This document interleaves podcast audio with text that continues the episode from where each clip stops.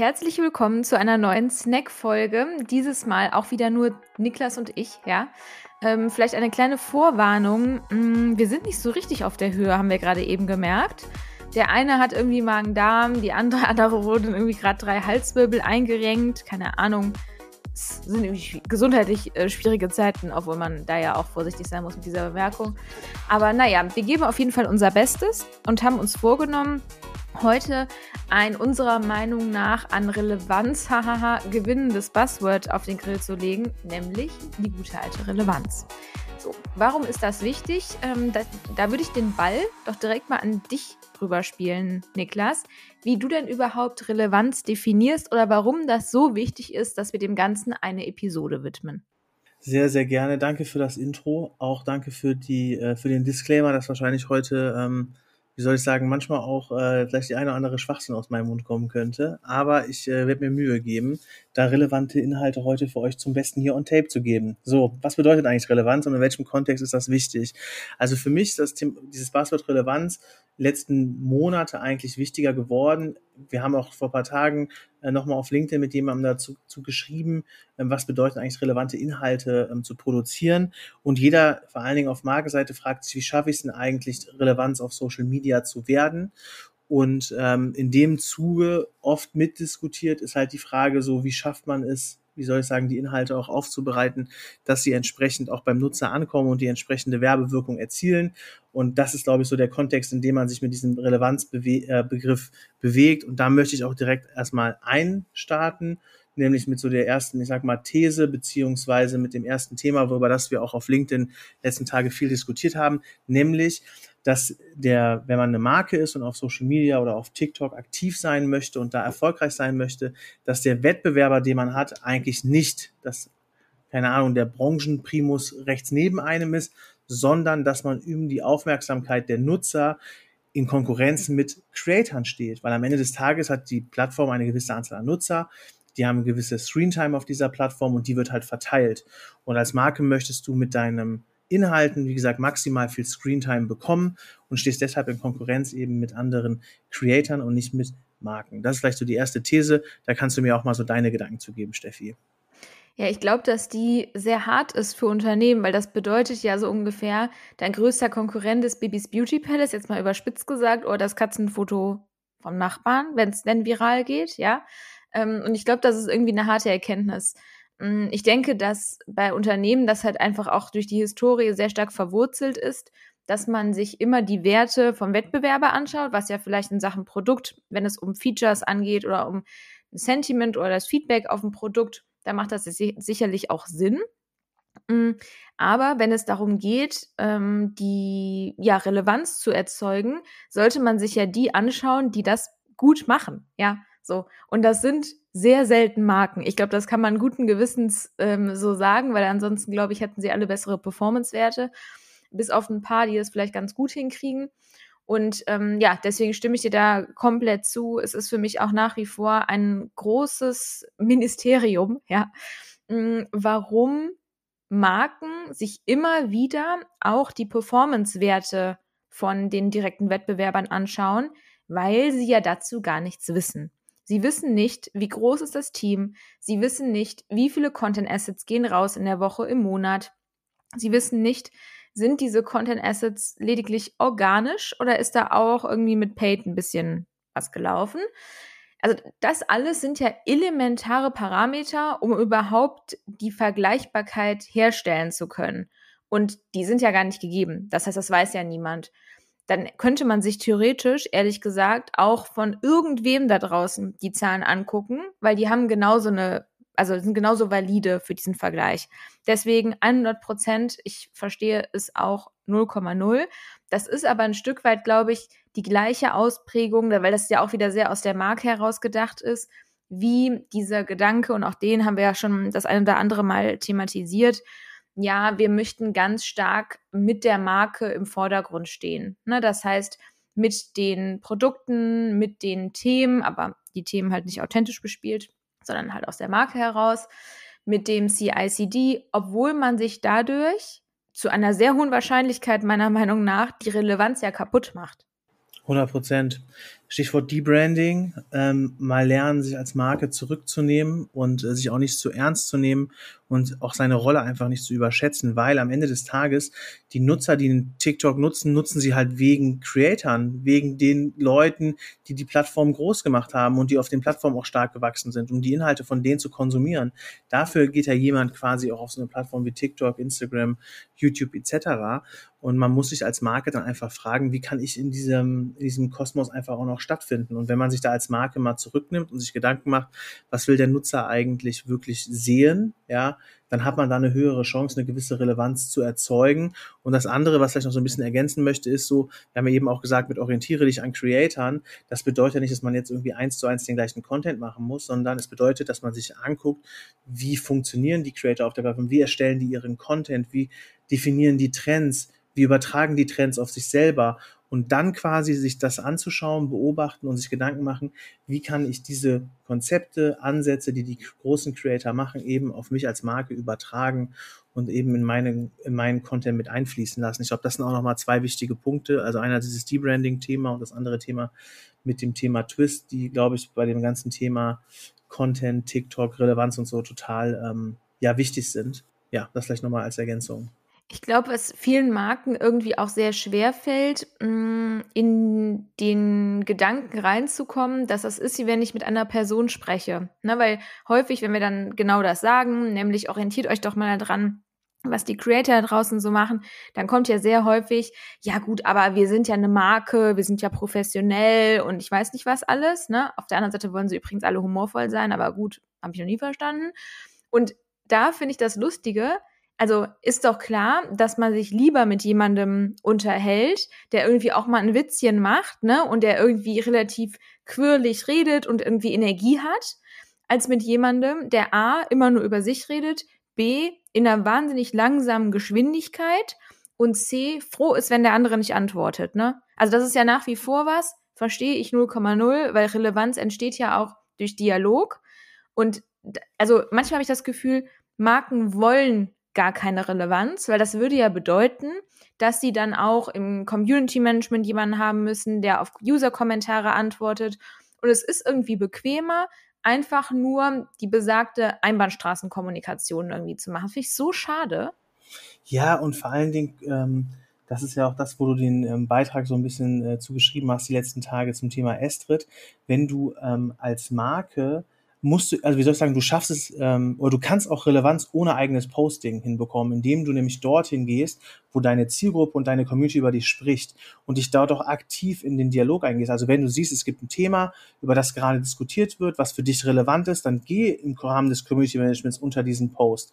Oder du siehst, es wird ein Video zu dir gemacht, was dich beschäftigt, dann geh in die Kommentare und geh in den Dialog mit dem, der Creator, der es produziert hat, und mit, den, mit der Community des Creators. Und da entsteht ja auch Reichweite. Und das ist das, was viele unterschätzen. Die schauen sich dann immer ihre eigenen Postings an, gucken, wie viele Views das hat. Aber ein Kommentar, der irgendwie richtig hochgeliked wird mit drei, vier, fünf, sechstausend ähm, Likes oder so, der hat auch eine richtig krasse Sichtbarkeit gehabt. Und das hat auch eine Form von Werbewirkung. Und das unterschätzen sehr, sehr viele, finde ich. Ja, und ich finde, in Sachen Community Management, was es ja letztendlich ist, aktives Community Management, da kommt auch sowas wie Tonalität halt nochmal ganz anders rüber, als jetzt nur in der Copy von den eigenen Inhalten. Ne? Also du erlebst ja eine Marke dann ganz anders, ob die wirklich Humor hat oder ob die sehr schnell ist in der Reaktion. Also vielleicht nochmal, was meinten wir mit diesem Hey Estrid-Beispiel? Hat vielleicht nicht jeder mitbekommen. Hm, ist ja so, es gibt ja diese Instagram-Brand, das ist sie meiner Meinung nach, die heißt Hey Estrid und die ist in den letzten Jahren dadurch aufgefallen, dass zum einen sehr viele Influencer darüber berichtet haben, beziehungsweise bezahlte Koops gemacht haben. Und dass der USP war einmal so ein Abo-Modell und zum anderen halt so irgendwie besondere Klingen, sodass kein Rasurbrand entsteht. So schön und gut, alle fanden es irgendwie mega toll und so weiter und so fort. Und dann ist jetzt in den letzten Wochen jemandem aufgefallen, ach hups, diese Klingen von diesen Hey Estrid Rasierern, das sind ja die gleichen wie bei Rossmann, die Isana, ich weiß nicht, ich glaube irgendein Rasierer für Männer, da die Klingen. Auf jeden Fall um ein Vielfaches günstiger. So, und es war wirklich krass. Also ich glaube, wirklich Millionen von Reichweite wurde mittlerweile zu diesem Thema generiert. Und als eine Marke, die extrem Social Media affin ist, beziehungsweise die ja über Social Media überhaupt groß geworden ist, ja, wäre es definitiv mein Anspruch an diese Marke, dass die halt mal irgendwas dazu sagt. Und wenn sie es nicht dementieren kann, dann halt auf irgendeine andere Art und Weise. Aber du kannst doch nicht einfach, das ist wieder der Klassiker, irgendwie die Hände vor die Augen halten und so dann so sagen, ja, in zwei Wochen spricht da keiner mehr drüber. Vielleicht ist es sogar so, aber ich glaube trotzdem, dass der Schaden, der für die Marke entsteht, also der ist nicht so schnell wieder wegzudenken. Ne? Also es schreiben ja auch super viele drunter. Das war das letzte Mal, als ich da bestellt habe. Ich habe sofort das Abo gekündigt. Es reicht mir. Und das ist einfach so Kommunikation, finde ich, echt at its worst. Ja, ich finde halt, das ist auch ist nicht nur dieses Hey Astrid-Beispiel, ich glaube, das ist halt jetzt gerade so das prägnanteste. Ähm, mir fällt auch nochmal so dieses ganze Thema, ne, weil wenn man auf TikTok unterwegs ist, man ist in der Gen Z, das Thema Cancel Culture ist dort sehr, sehr groß.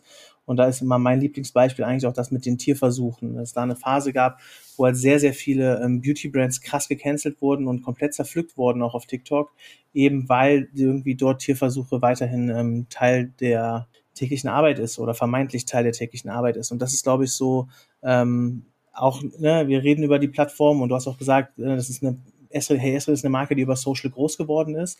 Und Social Media bietet die Möglichkeiten, Marken groß zu machen, bietet die Möglichkeiten, Reichweiten aufzubauen, ähm, bietet die Möglichkeit, irgendwie, ich sag mal, junge Zielgruppen zu erschließen, hat aber logischerweise dann auch in voller Konsequenz die Schattenseite, wenn da mal was schief läuft, dann kann das ja eben auch richtig Fahrt aufnehmen, Reichweite generieren, etc. pp.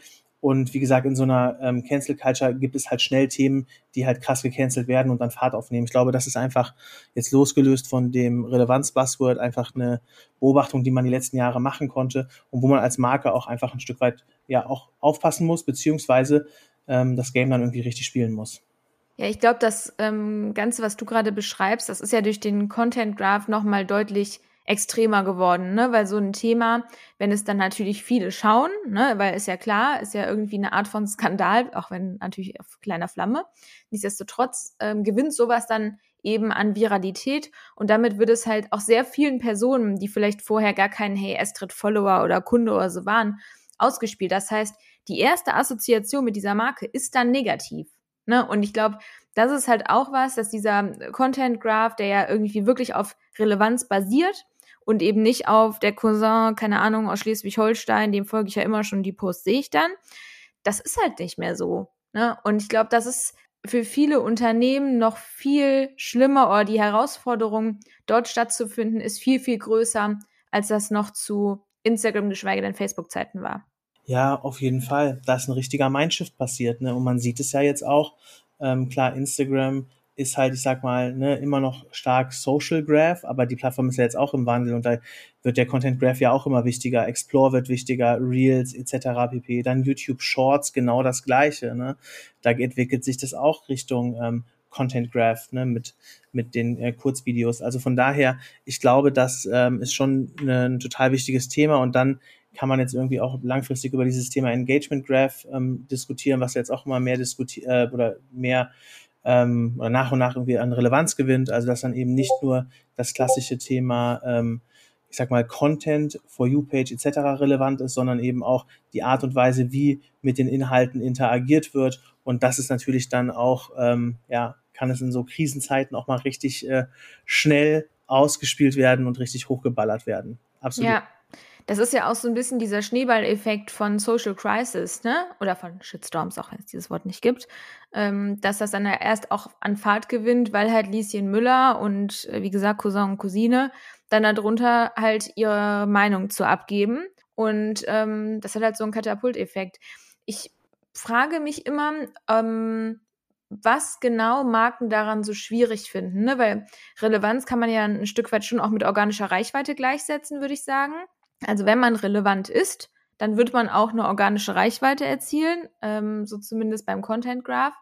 Und es fällt ja wirklich sehr vielen schwer, sowohl sich da inhaltlich drauf einzulassen, als auch vom Format.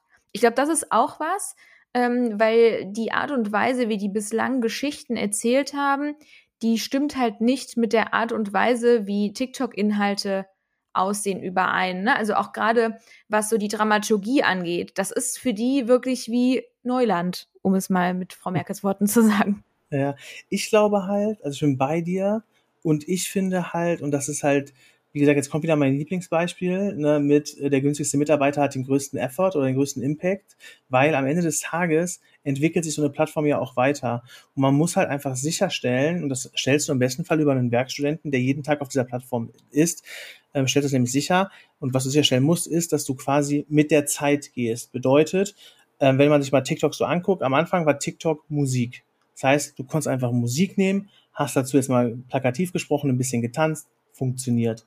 Dann gab es eine Zeit lang, wo ähm, TikTok sehr stark richtig so Richtung so ein Mini-YouTube entwickelt hat, viel mit Voice-Over etc. Bedeutet, du hast ein gutes Voice-Over gemacht mit einer guten Dramaturgie, wurde ausgespielt. Heute ist TikTok ein bisschen vielschichtiger geworden, finde ich. Es hat immer noch viel so dieses Voice-Over-mäßige. Es ist aber auch Trend-driven, bedeutet, du musst einfach, das war schon immer TikTok so, aber heute glaube ich nochmal umso mehr, du musst einfach gucken, welche Trends und welche Plattformgegebenheiten sind gerade relevant. In Klammern, die siehst du nur, wenn du auf der Plattform bist. Ähm, und diese musst du auf deine Marke sinnvoll adaptieren. Hier reicht auch nicht eine Copycat zu machen, wie, keine Ahnung, früher den Sound, den Tanz, sondern du musst es sinnvoll auf dich übertragen und dann eben auch richtig schneiden, schnelle Schnitte zum Beispiel heutzutage und das dann, ich sag mal, sauber exekutieren. Und das kriegst du halt nur hin, wenn du die richtigen Leute in deinem Umfeld hast. Wenn du die Leute hast, die auf der Plattform sind, die das verstehen und den Transfer zu deiner Marke und deinem Produkt machen können. Und das ist, glaube ich, so die Herausforderung. Ähm, und das ist eine Reise. Und da musst du jeden Tag auf diese Plattform gehen. Und der Mitarbeiter, der das macht, der muss halt da so drei, vier Stunden Social Zeit pro Tag nutzen einfach. Ja, ich glaube, viele Marken hm, brechen sich auch einen Zacken aus der Krone, wie man das so schön sagt, weil sie sich halt ständig neu erfinden wollen. Ne? Also sie machen dann teilweise Assets, die weder sich irgendwie mit einem Trend beschäftigen oder mit einer besonderen Person bei TikTok, sondern sie wollen halt was Uniques schaffen. Das Ding ist halt nur, TikTok funktioniert ja genau über die Trends. Ne? Das heißt, du bist auf gut Deutsch dumm, ja, wenn du versuchst, jeden Tag ein, in Anführungszeichen, neues Asset zu generieren, was halt an nichts angelehnt ist, sondern es gilt ja genau, wie du sagst, irgendwie die Schnittstelle zu finden aus dem Trend und dem, was du kommunizieren möchtest. Und ich glaube, da ist auch so ein gewisser Hochmut bei so mancher Marke. Ja, warum soll ich das denn jetzt machen? Warum soll ich dem hinterherlaufen? Das ist zum Beispiel was, was ich ganz häufig höre. Muss man denn bei allem mitmachen? Ja, nee, musste nicht, dann hast du halt keine Relevanz. Ne? Also das ist halt so das alte Beispiel. Und ich verstehe auch nicht, was daran so schlimm ist. Also man muss jetzt ja nicht bei jedem Dance, den man jetzt irgendwie, keine Ahnung, wo man jetzt nicht hinterstehen kann, muss man ja nicht machen, ja. Aber es gibt ja nun wirklich Tag für Tag genug Trends, die man einfach für sich nutzen kann. So. Ich, ich verstehe das nicht, warum das so schlimm ist. Das ist auch, letztens meinte ein Kunde, das fand ich ganz interessant. Ähm, viele Grüße, falls er oder sie das jetzt hört. Ähm, also ich meinte, ja, aber lieber gut kopiert, ja, als schlecht neu. So. Und das alleine hat bei dem auch schon so wer ist die Frau? Ja, also ich glaube, das kam für ihn erstmal, glaube ich, nicht ganz so gut an, aber es ist ja genau so. Ja, lieber etwas, was irgendwie offensichtlich schon äh, Resonanz bekommt und irgendwie gut ankommt, lieber irgendwie auf seine Art und Weise natürlich kopieren, als irgendwie den Art Director acht Stunden auf irgendeinem Content Asset arbeiten lassen, was eh nicht viral geht. Richtig. Nächstes Thema Effizienz, ne? Also ja. reden wir ja gerade im Rahmen von Creator Cube total viel drüber. Ähm, dass die Zeiten, wo du halt irgendwie auf Hochglanzkante irgendein Art Director oder Motion Designer etc. pp. da stundenweise auf Agenturseite irgendwelche komischen Assets schrubbt, sind halt meiner Meinung nach auch vorbei. Ne? Du musst halt gucken, und das ist, also ne, das, das nächste Thema, was jetzt damit, was da, was da so ein bisschen mitschwingt, ist so richtiger Zeitpunkt auch zu finden. Man hat diese Zeit heutzutage gar nicht mehr. Trends sind so schnelllebig. Du musst es schaffen, zum richtigen Zeit in das richtige Asset zu produzieren. Und da muss man sich ein Content-Vehikel bauen, was halt auch in Echtzeit funktioniert und auch keine großen Kosten generiert. Und auch, und das ist der nächste Punkt, wo die Marken dann auch lernen müssen, einfach mal zu akzeptieren, dass es vielleicht die 80%-Lösung ist. Ja, das ist, geht nicht immer 100% so. Lieber zum richtigen Zeitpunkt ein 80%iges Asset, was sehr geil funktioniert, als ein 100% Asset, wenn es zu spät ist und gar nicht funktioniert hat und das 20-fache gekostet hat. So. Ja, beziehungsweise ich finde, die 100% sind die Frequenz. Ne? Und die 100% sind nicht die Qualität pro Asset, die dann irgendwie der Vorstand definiert, sondern die 100% sind, wir können pro Woche 30 Assets raushauen ja, wir haben halt ein Ökosystem, was Assets rausspuckt, so, ne? Ja. Und das ist genau das, das ist ein spannender Punkt, den du auch gesagt hast, ist die, ähm, wie soll ich sagen, der Fokus hat sich einfach geändert. Frequenz ist einfach key geworden. So, ne? Ja. Du musst einfach gucken, dass du die Frequenz bekommst, viele Touchpoints aufbaust. Und da muss man auch sagen, hat diese Konsolidierung der Plattform, dass alle jetzt 9 zu 16 Kurzvideos machen, einfach auch einen riesen Vorteil, weil du produzierst ein Asset und kannst es halt eben als TikTok, Short und als Reel posten oder auch noch auf Snapchat posten, wenn du möchtest. Das heißt, du hast eine Kreation, die auf vier Plattformen spielen kannst. Das ist halt auch ganz geil, ne? Ja, da sind wir wieder bei dem Punkt, dass Marken, beziehungsweise per se, glaube ich, Menschen einfach sehr, sehr gerne auch das Ganze immer als Gefahr und nicht als Chance sehen, ne? Also, weil das hat, wie du sagst, ja auch große Vorteile, äh, gerade Richtung ähm, Effizienz, ehrlich gesagt. Aber wenn man halt so eine krasse Hemmung hat, sich mit Videocontents zu beschäftigen, dann hilft einem natürlich auch diese Tatsache nicht. Ja, man merkt schon, wir kommen vom Hölzgen aufs Stöcksken, aber zu diesem Thema Relevanz könnten wir gefühlt, glaube ich, drei Stunden labern. Mindestens. Aber damit ihr auch nur eine Snackfolge habt und ähm, wir euch, euch nicht langweilen, ich glaube, äh, trotz der gesundheitlichen äh, Beeinträchtigung. Defizite haben wir das hier gut gemeistert. Ähm, genau, hört gerne wieder rein, schreibt uns, wenn ihr Feedback habt. Ähm, wir würden uns freuen, wenn ihr den Podcast abonniert und eine Bewertung da lasst. Äh, danke euch dafür. Und ähm, ja, macht euch noch, noch einen schönen Tag. Tag. So sieht's aus. Tschüss.